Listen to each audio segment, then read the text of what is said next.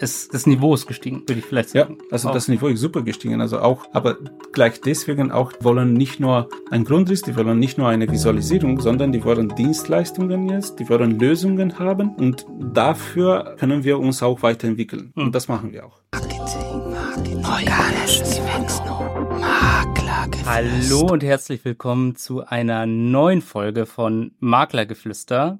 Heute sind wir in Berlin tatsächlich. Und diese Folge entsteht eigentlich auch gerade recht spontan, weil wir haben uns überlegt, es ist mittlerweile soweit, wir haben 15 Jahre mit Grundriss und wir haben eigentlich noch gar keine Folge dazu aufgenommen, wer jetzt eigentlich mit Grundriss eigentlich ist. Das ist ja die Firma, die hinter Maklergeflüster steht. Und ich habe ganz viele Folgen jetzt gehabt, bei denen wir andere Unternehmen beleuchtet haben, aber eigentlich noch keine einzige Folge, wo wir über Mikronriss gesprochen haben. Und das ist eigentlich schade, dass ihr immer nur diesen End- und, und Schlussteil hört, wo es wirklich darum geht, dass ihr vielleicht, wenn ihr den Podcast unterstützen wollt, auf begründriss.de geht und euch die schönen Produkte mal anschaut. Aber heute soll es tatsächlich mal um McGrundriss gehen. Und was habe ich heute gemacht? Ich habe den Alex Dahn eingeladen. Das ist ein Geschäftsführer von McGrundriss und ich bin total glücklich, dass ich ihn kommen habe und dass er heute dabei ist. Und damit herzlich willkommen, Alex. Danke für die Einladung, Markus. Danke, dass du dabei bist. Und da ich ja auch ein Teil von McGrundriss bin und wir das nicht so machen wollten, dass uns jetzt hier ein paar gefällige und nette Fragen erstelle, haben wir einfach mal ChatGPT, also eine künstliche Intelligenz, gebeten, dass sie für uns ein paar Fragen zusammenstellt und wir werden jetzt einfach gemeinsam immer mal durchgehen und schauen, welche Antworten wir gerade haben. Und wir haben uns die Fragen eigentlich auch noch gar nicht großartig angeschaut. Und mhm. deswegen werdet ihr jetzt eine sehr spontane Folge bekommen, in denen ihr aber auch, denke ich, sehr, sehr viel sehen werdet, was, was wir so machen. Genau. Aber bevor wir richtig reinstarten, Alex, so die erste große Frage, wenn du mal zurückdenkst an deine Zeit, so generell, was war denn dein erster richtiger Berührungspunkt mit der Immobilienbranche? Also eigentlich mein, äh, meine Ausbildung geht Richtung Vertrieb und ich habe relativ viel Erfahrung vorher gemacht mit Vertrieb im IT-Bereich. Und nachdem ich nach Deutschland gezogen bin, also ich glaube, da, man bekommt schon ein bisschen, dass ich nicht unbedingt muttersprachlich bin. Dann habe ich meine ersten, ersten Touch sozusagen mit dem Immobilienbereich bei Grundriss direkt. Wir haben uns schon vor neun Jahren kennengelernt. Und seitdem habe ich ein bisschen, also erstmal Deutsch gelernt, aber auch was mit Immobilienbereich zu machen ist. Hm. Und ich habe mein, also so Schritt für Schritt das verstanden und jetzt eigentlich kennen wir uns deutlich besser. Hast du jetzt auch so das Gefühl, dass sich auch dein Blick so ein bisschen verändert hat in der Zeit?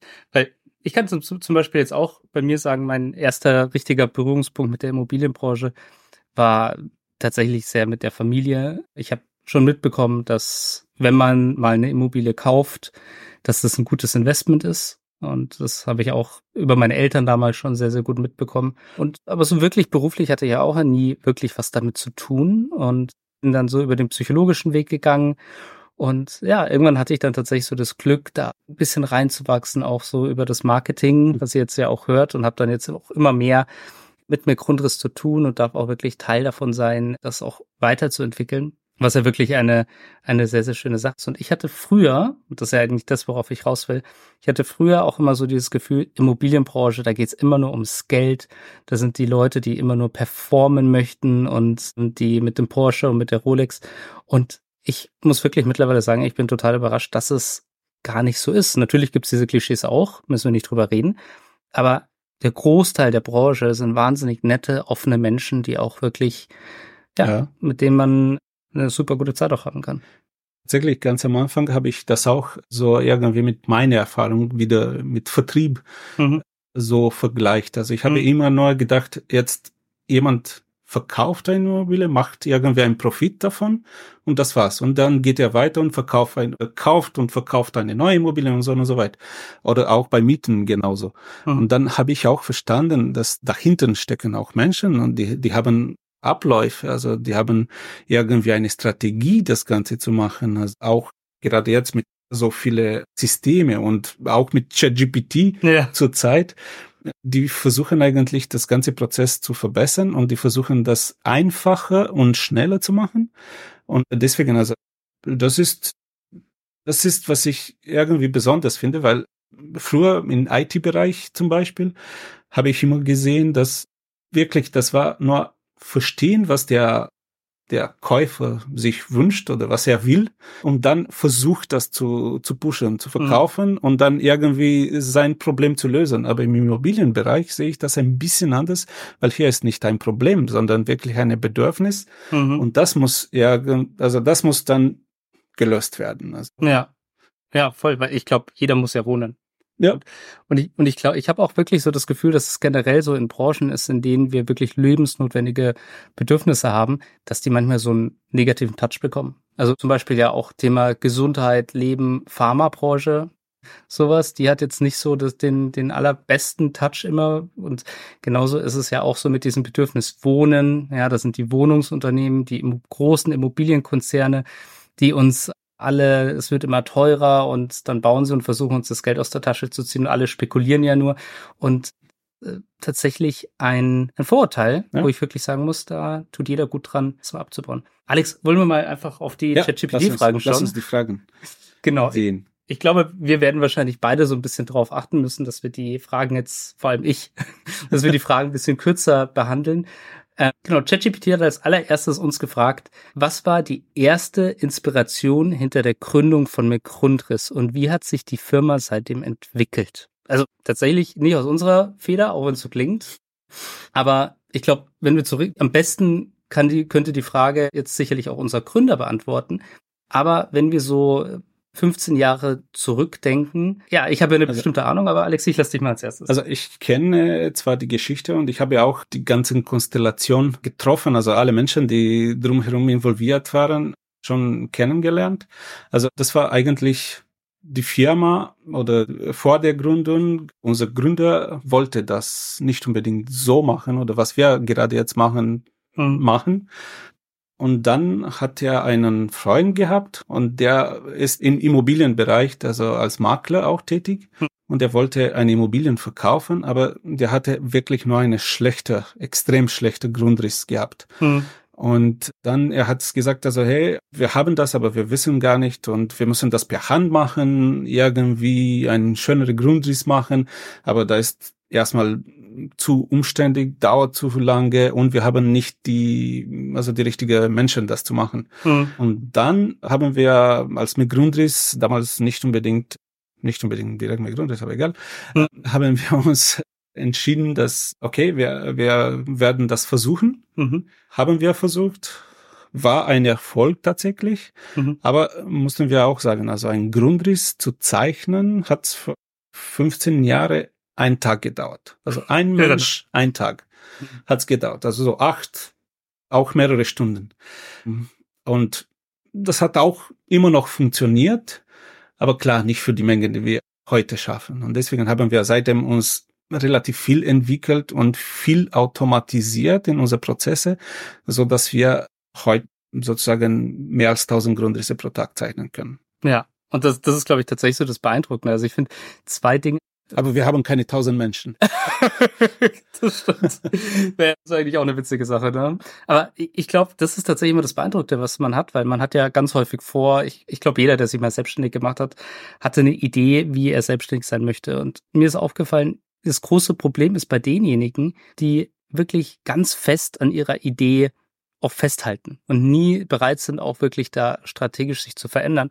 Und das, was wir eben hier gesehen haben bei unserem Gründer, der dann halt auch wirklich gesagt hat, okay, ich will vielleicht irgendwie erstmal Marketing machen oder ich mag irgendwie vielleicht auch was anderes machen. Und äh, der dann einfach so dieses Bedürfnis gesehen hat und sich dann dem anpassen konnte. Und ja, ja seitdem, 15 Jahre später, muss man tatsächlich sagen, wir haben es echt geschafft durch Verschlankung der Prozesse, durch Lernen, kontinuierliches Lernen von unseren Kunden, von Situationen auch ja, das dann immer besser machen werden zu können. Also vielen Dank dafür, Alex. Wir gehen jetzt, wir gehen direkt in die zweite Frage. können Sie, ach, schau, ChatGPT sieht uns, können Sie eine besonders denkwürdige oder herausfordernde Erfahrung aus den Anfängen von McGrundriss teilen? Hm. Ja, also ich würde sagen, ich erinnere mich, als wir das Teil Marketing zum Beispiel hatten. Jetzt haben wir Glück, dass wir dich dabei haben. Aber ich würde sagen, ganz am Anfang hatten wir kein Social Media. Wir hatten kein, keine so viele Veranstaltungen wie heute. Und deswegen haben wir versucht, das so extrem klassisch zu machen. Und wir haben Briefe per Post geschickt. Mhm. Mit Angebot, mit Präsentationen, mit Broschüren und haben es versucht, so irgendwie unsere unsere Dienstleistungen zu verbreiten und zu präsentieren. Und hat's im Endeffekt auch geklappt ab und zu, aber der Aufwand war so extrem groß, dass wir dann uns Gedanken gemacht, wie wir das verbessern können. Und tatsächlich, das war wirklich eine Herausforderung. Und jetzt können wir das deutlich besser machen über alle Kanäle, die wir haben mhm. und auch über so Podcast. Mhm. Aber im Endeffekt haben wir viel gelernt und wir sind immer noch der Meinung, dass diesem klassischen Approach erfolgreich sein kann, aber der muss deutlich gezielter werden. Nicht so nur schicken und warten. Ja. Ja, also ich glaube tatsächlich auch und eine, eine große Sache, die ich auch miterlebt habe und ich glaube, die ich sehr gelernt habe, ist, dass Machen auch wahnsinnig wichtig ist. Ja. Also auch einfach mal was ausprobieren und viele Leute denken immer wahnsinnig viel nach. Aber wenn man ein Bedürfnis erkennt, dann ist es manchmal auch einfach sinnvoll zu sagen, okay, ich vertraue da meinem Gefühl und ich mache einfach mal. Und so ist es ja auch entstanden und das ist eine super Sache.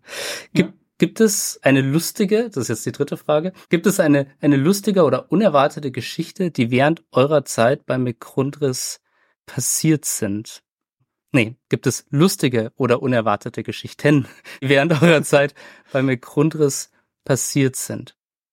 Ja, Max, Max vielleicht? Also, äh, wir haben viele Sachen eigentlich erlebt und die waren lustig. Also zum Beispiel heute war relativ lustig, als die DB-Streik gestartet ist. Ja. Also war nicht angenehm, nach Berlin anzukommen.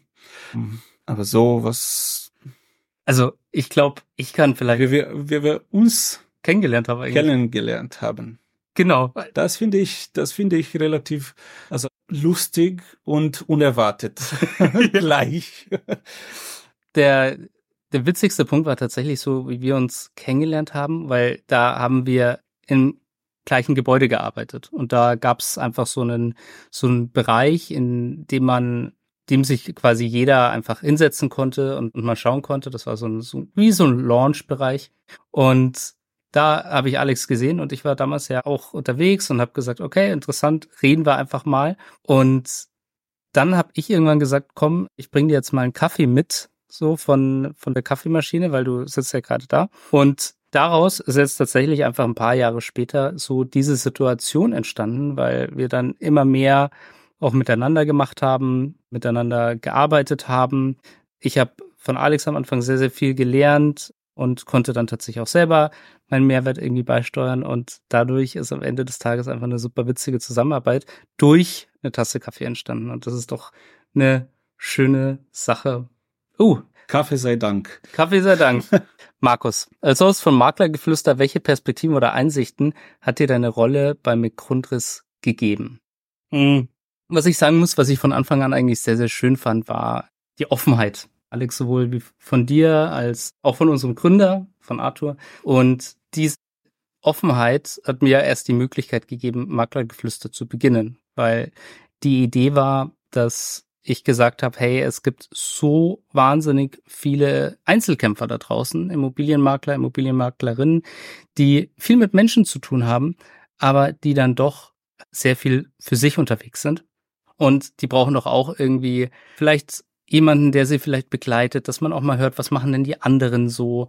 Und da war der erste Schritt natürlich die, die Gründung von Maklergeflüster und ich habe dann ganz am Anfang ganz viele Immobilienmakler angeschrieben und zum Teil auch Kunden und Kundinnen von uns. Und ich habe gedacht, ja, ich schreibe jetzt mal zehn an und vielleicht hat ja einer Lust. Mhm. Und das Ergebnis war tatsächlich, dass alle zehn zugesagt haben und gesagt haben, dass sie das eine tolle Idee finden. Und es waren doch wirklich schon sehr reichweitenstarke Leute.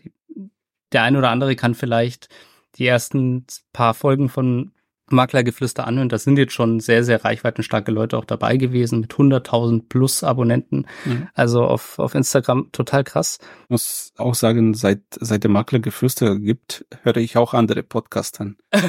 Tatsächlich, aber ich hoffe auch Maklergeflüster. das auch. genau, also ich habe Alex das, zum Podcast ge Genau. Podcast-Fan. Podcast-Fan. Das ist, glaube ich, so der Punkt. Und wenn das, was ich am Anfang schon gesagt habe, man lernt halt sehr viele Leute kennen und dadurch bekommt man auch einen viel besseren Eindruck auch von der Immobilienbranche, wie sie wirklich ist. Ja. Genau. Ja.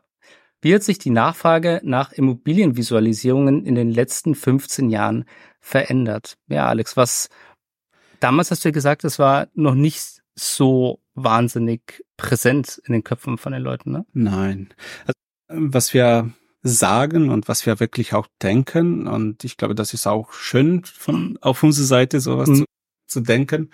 Ist, also, wir waren Pioniere ganz am Anfang mit unseren Grundrissen, mit unseren Visualisierungen und wir haben das eigentlich wirklich gepusht, so dass jetzt heutzutage jeder, der irgendwas verkaufen will oder sogar vermieten will, braucht oder muss ein, eine Art Visualisierung nutzen. Mhm. Also wenn das ein Grundriss ist oder wirklich eine Visualisierung ist oder mindestens ein schönes Foto, muss man das haben, weil früher hatte man, wenn überhaupt, dann ein Foto oder so ein Architektengrundriss dabei, aber jetzt ist alles visuell und wie gesagt, also wir würden sagen, dass wir haben auch ein bisschen zu tun, mhm. dass das so ist und wir freuen uns eigentlich und wir sehen jetzt, dass die Nachfrage deutlich höher als früher ist. Also jeder will irgendwie sein, sein Exposé besser haben, schöner haben und vor allem mit besseren Fotos und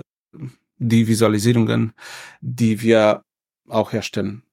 Ja, also ich glaube, das ist tatsächlich auch genau der Punkt. Es, das Niveau ist gestiegen, würde ich vielleicht sagen. Ja, also auch. das Niveau ist super gestiegen. Also auch, aber gleich deswegen auch die Anforderungen von, von Kunden hm. sind höher und höher. Also die wollen nicht nur ein Grundriss, die wollen nicht nur eine Visualisierung, sondern die wollen Dienstleistungen jetzt, die wollen Lösungen haben und dafür können wir uns auch weiterentwickeln. Hm. Und das machen wir auch.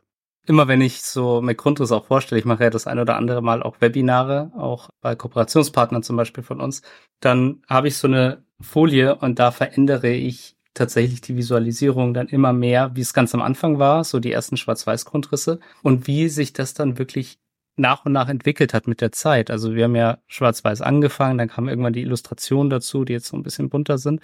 Die Grafiken, die dann auch realitätsgetreuer sind. Ich denke dann immer so ein bisschen zurück an, an Sims, das Computerspiel, ja, wo man da so durchlaufen konnte.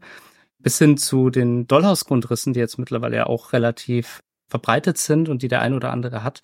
Und ich finde es halt interessant, weil es ist ja immer noch so, dass es immer noch Bedarf für die klassischen 2D-Grundrisse gibt. Alex, du sagst eigentlich, du magst die 2D eigentlich fast mit am liebsten, ne? Ja, also das ist echt, ich finde, ich finde, in 2D-Grund ist deutlich einfacher zu verstehen. Ja. Wie, wie das Ganze eigentlich Räumigkeit gestaltet ist. Mhm. Ja, also, weil es ist übersichtlicher, ne? Ja, ja. Das ist einfacher zu verstehen, wie gesagt. Und deswegen, aber wir haben auch äh, deswegen auch diese Art von Dollhaus entwickelt und wir stellen das super gerne für unsere Kunden, weil die Nachfrage extrem groß ist zurzeit, ja. weil die brauchen mehr Schönheit als Übersichtlichkeit. Ja. Und das müssen wir auch machen. Ja. Und es ist, glaube ich, auch ein Punkt, der immer mehr verbreitet wurde. Also wir haben jetzt auch gemerkt, wie sich so die Nachfrage entwickelt hat, wie es sich verändert hat. So, die Leute bestellen nicht weniger, sondern sie bestellen zum Teil andere Visualisierungen, andere Grafiken. Und wir lernen ja auch da extrem stark davon. Also was wünschen sich Leute mehr, was bestellen sie mehr, was interessiert sie mehr und danach verändern wir uns tatsächlich auch und das finde ich eigentlich einen ganz spannenden Punkt. Genau, jetzt schauen wir mal auf den nächsten, auf den nächsten Bereich. Inwiefern beeinflussen hochwertige Visualisierungen die Entscheidungen von Immobilienkäufern? Alex, da fühle ich mich natürlich als Wirtschaftspsychologe sehr zu Hause bei der Frage. Bitte schön.